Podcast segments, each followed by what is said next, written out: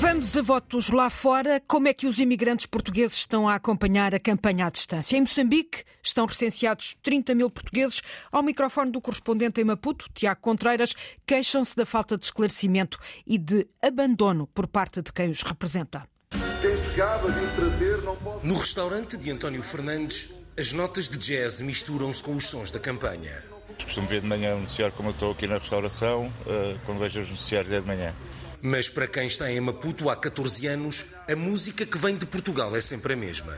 É, é, é sempre igual, é mais do mesmo, cada um a dizer mal uns dos outros e não passa disto. Acho que, é, que está demais. Este ano então está demais. Mesmo assim, vai votar presencialmente no consulado no dia das eleições. Em princípio vou votar. Costumo votar, eh, em princípio vou votar. Rui Veríssimo já votou via postal. Por acaso votei por correspondência, já, já enviou o voto há mais de uma semana e espero bem que, que corra bem e que Portugal possa ter uma mudança. Mesmo a 12 mil quilómetros de Lisboa, este diretor comercial de segurança informática queimou as noites a acompanhar os debates. Eu acho que os debates, principalmente os debates a dois, foram muito fracos, porque praticamente eram debates que passavam o tempo a discutir e não a mostrar as propostas. Acho que em termos de debates, este ano, de todos os anos que eu tenho acompanhado, foi o mais fraco. Em Moçambique há cerca de 30 mil portugueses registados 260 votaram antecipadamente em mobilidade esta semana. Infelizmente, os nossos deputados aqui pelo Círculo fora da Europa não nos fazem visitas, não nos acompanham e precisávamos um bocadinho mais deles aqui. Eu acho que não são só os do fora da Europa, são todos, não é? é quando estão, quando estão a fazer propaganda eleitoral, lembram-se de muita coisa. Depois esquecem-se tudo. No Reino Unido estão recenseados mais de 177 mil portugueses. Só em Londres contam-se 150 eleitores e mil eleitores. E em Londres, a correspondente da Antena 1, a Rosário Salgueiro, encontrou portugueses que se interessam pela política portuguesa e outros que simplesmente destroem o boletim de voto. A máquina de costura do Rui Costa pontua a nossa conversa. Olá, Rosário. Vamos falando de campanhas e debates à portuguesa enquanto ele cose roupa para hotéis de 5 estrelas de Londres. Este costureiro, nascido antes do 25 de abril, é muito crítico em relação à qualidade dos debates e à explicação de propostas quando chega à parte de estarem frente a frente, é um conflito enorme entre eles. Depois a avaliação é feita mais pelo comportamento deles com pessoas do que propriamente sobre a campanha política que eles deveriam estar a falar. Com metade da vida passada já no Reino Unido, Rui teme que o combate político após o dia 10 de março seja ainda mais intenso. Penso que, com muita tristeza que talvez estas eleições que não vão ser umas eleições onde, digamos, vamos ter um partido à frente. O voto de Rui já vai a caminho de Lisboa. Os portugueses com morada no estrangeiro votam por correspondência. Yeah, of course you can, senhora. Emília é proprietária de um café-restaurante. Já recebeu o boletim de voto, já lhe deu destino. Meto naquela máquina que desfaz o papel e vai para o lixo. Nunca votei, porque eu vim para aqui antes de fazer os 18 anos. Vim para aqui com 16. Não interessa nada? Nada. São todos iguais para mim. Todos eles podem dizer, ah, eu vou fazer isto, vou fazer aquilo, tudo bem, mas chega lá, acaba tudo no mesmo. Mesmo quando as conversas de café andam à volta das polémicas de campanha, esta portuguesa de Viseu concentra-se no trabalho. Há falta de mão de obra e ela tem de se desdobrar pelas mesas e pela cozinha.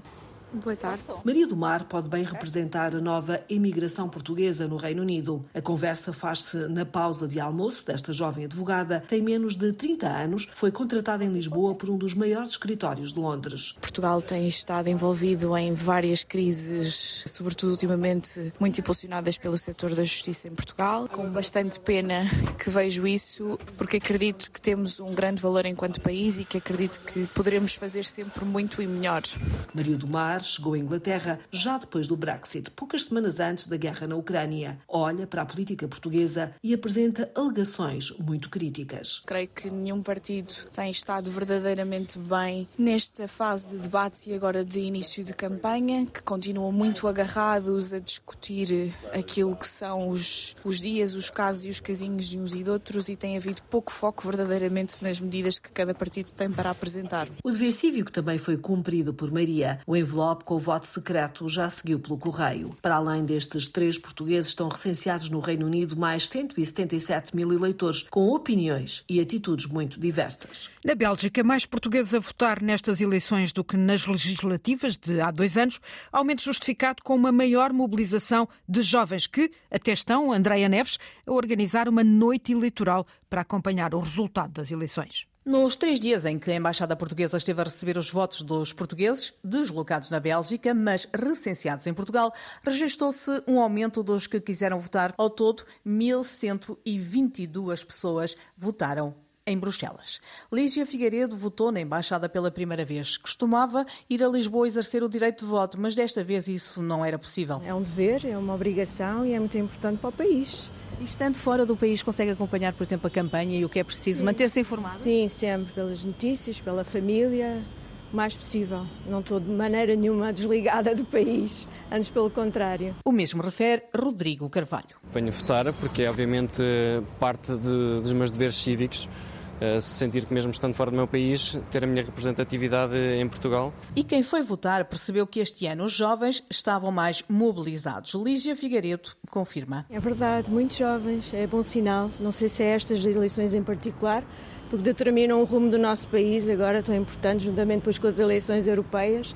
Portanto, faz todo o sentido que os jovens uh, também sejam sejam apologistas, vir votar e exercer o seu dever. É o caso de David Gomes, que faz questão de não se desligar do que se passa em Portugal. Nós mudámos agora para a Bélgica recentemente, nesta semana, na realidade, no início desta semana. Mudaram para cá, mas não deixam de se preocupar com o que está lá? Claro que não conseguem acompanhar daqui ainda, por exemplo, a campanha e o que se passa em Portugal? Sim, sim, temos acompanhado tudo, temos visto as campanhas eleitorais, temos visto, visto os debates e queremos continuar a seguir sempre a vida portuguesa em termos políticos, claro. Os jovens mostram-se mais ativos. Simão Ribeiro Povo tem 25 anos, está há um ano e meio em Bruxelas, trabalha na representação portuguesa junto à União Europeia, faz parte de um grupo de jovens lusos que comunicam por WhatsApp, mas não se ficam pela comunicação. Organizam várias atividades e vão juntar-se num convívio para acompanhar a noite eleitoral. A Election Night é uma atividade que vai ser organizada por duas entidades, pela APEB, que é a Associação dos Portugueses Imigrados na Bélgica, e também a plataforma Web, que é uma estrutura informal de jovens de língua portuguesa em Bruxelas, cerca de 400 jovens. E neste caso quisemos tornar este momento que é de decisão democrática e é de futuro em Portugal juntar essa componente a uma componente de convívio, de encontro social. A ideia prende-se mesmo com essa questão de aproximar os jovens à política, mas acima de tudo de aproximar os jovens à cidadania ativa. Os jovens estão mais ativos nestas eleições, isso nota-se, e dizem que conseguem acompanhar os debates e a campanha eleitoral em Portugal. Em Espanha também se nota mais interesse nestas eleições. A comunidade portuguesa ultrapassa as 100 mil pessoas, há 45 mil recenseados. Ana Romeu, em Madrid, falou com alguns portugueses. Hugo Rocha, Hilário Cunha e Ana Rita Martins trabalham no setor financeiro em Madrid. Os três estão longe de integrarem o grupo de indecisos para as eleições de 10 de março. Não estou indeciso, uh, estou seguro relativamente à, à, decisão que irei tomar, aliás, que já tomei, porque votei por correspondência. Hilário Cunha é conselheiro das comunidades portuguesas e tem assistido a um interesse crescente nestas eleições. Eu vejo eh, muita apetência nos jovens eh, que emigraram há pouco tempo para, para a Espanha em querer fazer parte do processo eleitoral. E muita gente impaciente porque a carta não chega e as pessoas estão desejosas de votar. Ana Rita, com 28 anos, acabou os estudos em Madrid e ficou a trabalhar. Sabe que é uma privilegiada em relação aos amigos que vivem em Portugal. Comparativamente a amigos meus que continuaram em Portugal e que continuam aí, cada vez mais vejo pessoas a saírem também de Portugal e a procurar outras oportunidades. O aumento do salário é significativo e pagam menos impostos. Portanto, se aqui se paga menos impostos, ganha-se mais, é muito mais atrativo. Num cenário pouco provável de maiorias absolutas, apelam à responsabilidade dos políticos. Há muitos países e, que têm eh, parlamentos fragmentados e conseguem ser bem governados. Quando há responsabilidade, pode-se governar em minoria, não há, não há problema. Agora, para isso, é preciso ter políticos responsáveis. À distância foram acompanhando alguns debates. Consideram que a campanha esclarece pouco e cai nos erros de sempre. Realmente esclarecedor não é muito, é, é simplesmente o ver quem é que sai uh, vitorioso uh, dessa, desse debate.